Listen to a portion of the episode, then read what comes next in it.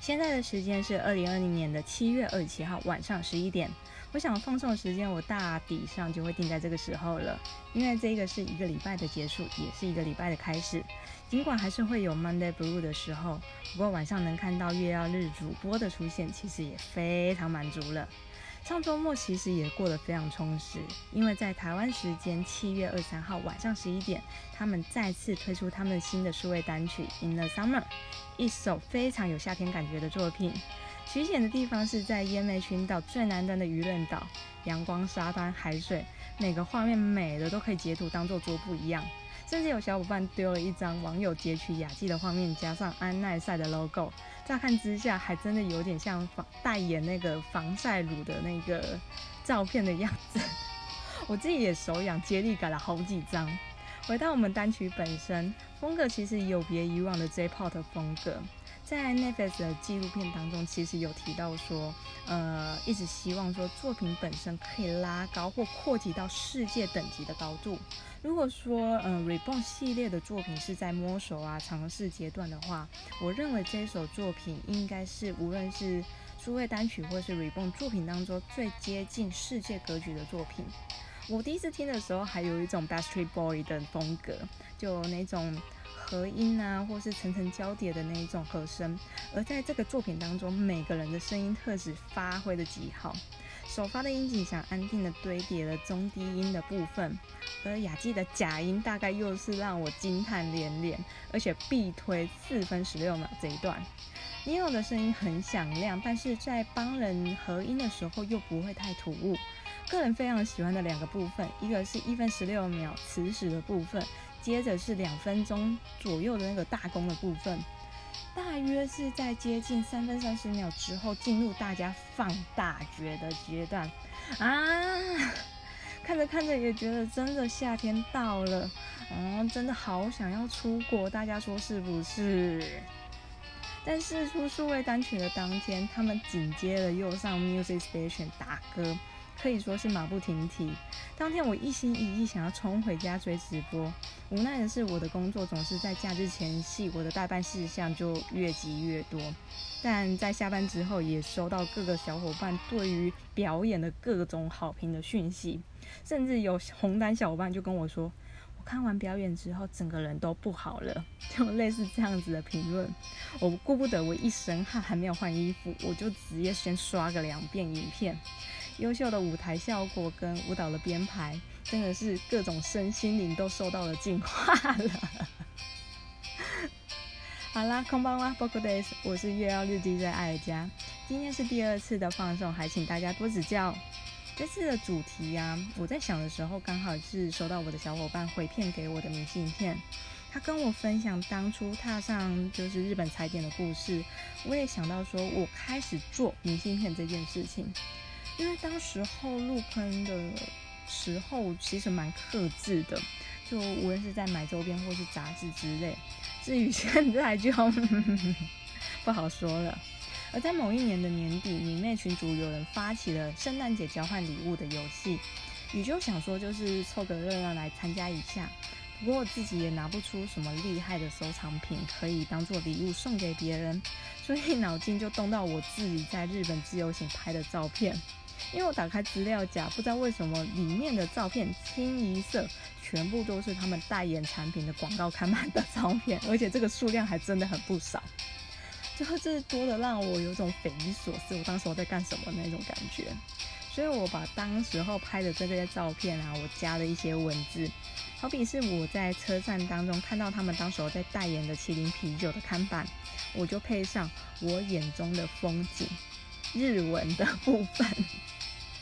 就类似这样子的文字，或者是配上就是呃关于旅行强迫症这档事，并非连续摄影可以轻易满足，而旁边就放了三张，就是我在不同地方拍的樱井翔代言的洗发精的广告。都既然就是设计出一张、两张、三张、四张，既然到后面竟然五张、六张这么多。既然都做到这个地步了，我一定要把这个系列命个名字好了。所以就是贾文清真明媚这样系列的明信片就出现了。开始自由行的时候，其实也没有想太多，嗯，应该吧，就是一开始其实也没有特别有想法，所以也没有特别安排要去迷妹啊，或者是去一些景点之类踩点。结果没想到踏上日本这块地土地开始，从机场开始，真从机场开始，我心目中的那个迷妹雷达真的就无条件的 switch on，从 JL 的国内线到电车上，或是在那个车站里面那个小小那个自动贩卖机里面那个小小格的广告，或是去超商啊、药妆店、电器行，没有一个是放过的，几乎当时候他们。代言的东西很多，所以几乎到处都可以看到他们的踪迹。我在拍我自己的照片都没有拍那么执着，我拍他们照片真是毛起劲，一直猛拍耶。原本走进 Big Camera 只是要去找朋友要的负离子吹风机，眼尖的他就跟我说：“你看一下这个。”我还想说他为什么要突然让我看洗衣机，顺着他的手指方向才发现，等等等等。这个不就是他们传说中代言的 Hitachi 吗？脑中就马上浮现这家饭之间流传的那句话：“第一眼都是宝。”因为大家都知道，就是，呃，那时候他们对于肖像权的管理是非常非常严谨的，要么就是花钱买纸片嘛，要么就是 DM。所以那时候我直觉就直接拉开旁边的抽屉，紧接着我就看到二宫和也端着毛巾，看着我的洗衣机的定的那个 DM，直接映入眼帘。我而且那时候我们两个还很疯狂，就是我们上下楼层跑了好几层，就只是为了要去把冷气啊、烤箱啊、电锅还有什么电冰箱、吸吸尘器之类的，就是能走的区域我们都走过一轮，就只是为了要去找 D N 而已。回国之后，妈妈用不解的表情看着这些 D N，问我说：“你拿这些 D N 回来是要干嘛？”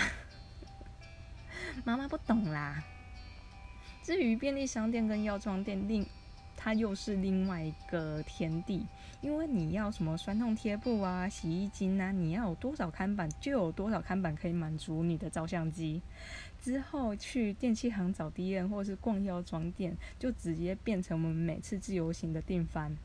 有就是在这种不知不觉当中，就拍了很多不时、很多不同时期的他们，也才慢慢累积到这样子。呃，现在各种明信片可以用的素材。嗯，说到要开始踩点，也算是非常非常意外。不然都是希望说凡事能按部就班，反正不要错过车子，或者是错过飞机回不了台湾，一切都好说。但是如果真的事事都按照计划来的话，不就是少了一点惊喜感？回忆起来反而就没有那么津津乐道了。我自己第一个的踩点的难度是一颗星的晴空塔。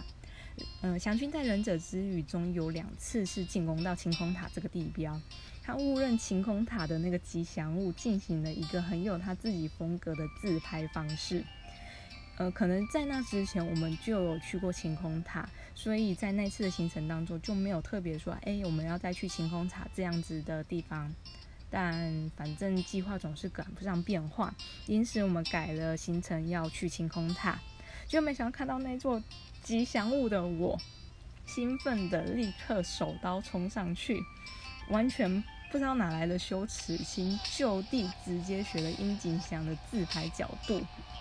拍了几张照片，就是拍了又删，删了又拍，拍了几张有满足到我自己之后，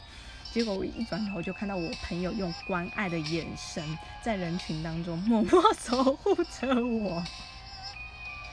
渐渐想要去的踩点或是朝圣的景点也变多了。才转变成是有目的性的规划路线。当然了，这一点也要提醒一下大家，就是，呃，旅行的话，你要切这些景点其实可以，但是你必须要去跟你的旅伴讨论好，他同意之后，这样才会是一个比较好的沟通方式。如果旅伴对于这样子的景点，餐厅一点兴趣都没有，然后你又强行要加入这个行程，其实久而久之，他其实真的会不太想要再继续跟你一起旅行了。呃，我也非常非常谢谢我这个朋友，一路上都非常了解我在做什么，甚至有一次我们就是呃要去大阪做自由行的时候，他非常主动帮我找到了一家就是在通天阁附近的炸串店，里面有着就是樱井翔的套餐，而且甚至在店内有一张椅子就直接贴着樱井翔的座位。大概他觉得想要看我去修辞 play，所以他就把这样子的行程放进来。那这家店其实，在那个区域有好几家分店。事实上，我们在在前一个地方，我们就走错了一家店。呃，我们就到处在找疑似店面的时候，我就会有点就是没有把握，踌躇不前。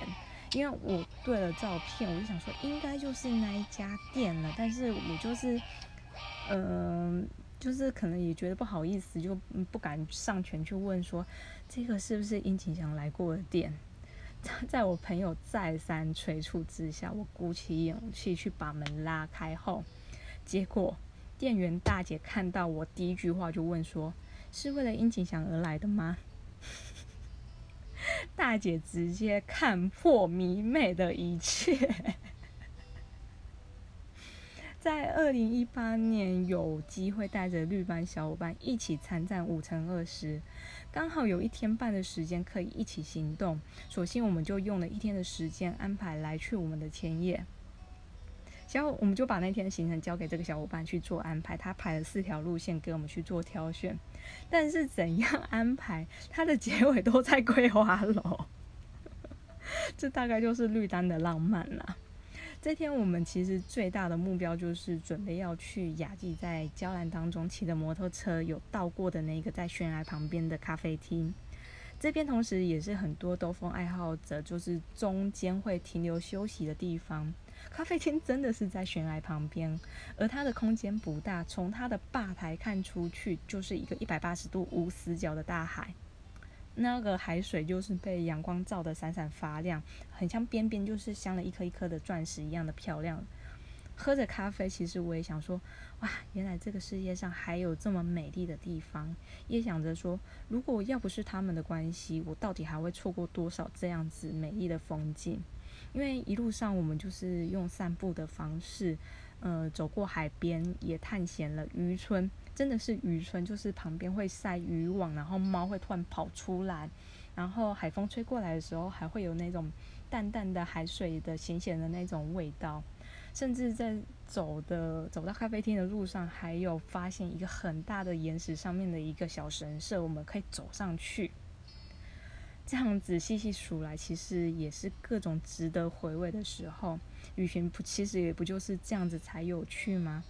因为我可能记不了我原本的目的是什么，但是就是中间发生的一些小事，其实反而特别有印象的记忆点在那个地方。也许就是跟着他们的脚步，我对于旅行这件事情也有新的意义跟新的体悟。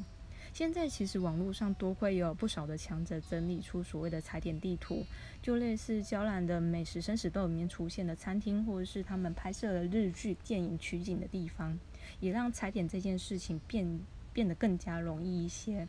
有一次跟这个绿单小伙伴有讨论到说，卡萨地，嗯，卡萨这本杂志里面的好几个景点是我一直很想要去一探究竟，就有自己整体的一张自己的卡萨地图。随着殷景祥去过的建筑物越来越多，那张卡萨地图就有多大张。说到这边，绿单小伙伴就很感叹的就说：“啊，红丹真的很辛苦啊。”但话锋一转，绿檀小伙伴就说：“这样子，我们就要走遍全日本的动物园了。”他真的很认真在思考这个问题。尽管到现在我有去过的地方是真的不多，但是每次这样子想起静怡在行程当中发生的事情，天气再热啊，脚有多酸呐，还甚至走路走到水肿，就。特别有那样子印象深刻的时候，想要去的清澈也越写越长，甚至就是我们还成立了一个表单，就把大家的希望都丢进去之类的。像我现在最想要去的，应该就是五乘二十那个场刊取景的江之浦测候所。这里其实是殷景祥很喜欢的一个摄影师三本博士筹备十年以上，专门收藏古艺术品跟自己作品的地方，或者是他们第一支的数位单曲《Turning Up》部分拍摄的西部亚 Sky 大楼上面的那个顶楼，可以说去过人就说可以同时间看到晴空塔跟东京铁塔。那如果自己的运气好的话，遇上好天气，甚至可以看到富士山都有可能。那再往南边走一点的福冈，那那个也是一个 Zell 的取景地之一哦。那个神社的名字好难念哦。那个神社叫做宫地御神社的光之路，就刚好好像是在它日落的时候，刚好太阳光会把那一条路照得亮亮的，然后拍起来就是非常梦幻的一个地方。那或者是祥君那时候跟亲友跑去九州大分玩的时候有。有去海边的那个地方，那个海边叫做真玉海岸。啊，说来有一个很牵强，但是身为迷妹的我很想要去一个地方。对，嗯，其实是非常非常难到达的地方。它是一个邮局，它是一个地方的邮局，你没有听错，就是邮局，因为它的名字就叫做蓝邮局。当然了，也会继续期待，也不会放过任何机会去不同的地方，呃，能够让我继续充满了动力，为了去看见更多地方，感受世界美好的每一时刻，只好再次感激感谢阿拉西了。节目又到了最后，虽然没什么好工伤的，因为大家应该都还蛮认账的，因为七月二十九号的实体单曲开头跟 Shark 照同时要 on sale 喽。假日的时候还在跟小伙伴说，似乎我们还有很多东西没有买。那我们一一列出来的时候，还不禁冒了冷汗。你看看嘛，就是像写真集啊、单曲啊，还要思考说是要出回要买蓝光，还是通盘也一起收算了之类。然后 shop 合照有二十九张，这次又要陷入挣扎了。而蓝学的周边。就是反正就是一一列出来，就是倒抽好几口气。今年其实有别以往的夏天，也常常跟小伙伴嚷嚷说啊，没有 music day 啊，也没有国立的演唱会，其实演唱会也变成是非常遥遥无期啦。不过这个夏天给了我们就是蓝雪的 online 音乐之日，或者是这阵子上礼拜发表的新单曲 In the Summer 开的。其实短时间可能迷妹也不得闲呐，而蓝学的周边也只有卖到七月底，如果还没有买到的话，其实趁现在赶快下手。如果喜欢这次的放送，可以按下追踪，或者是帮我分享给身边的小伙伴们。那我们就期待下次的交给蓝饭吧，拜。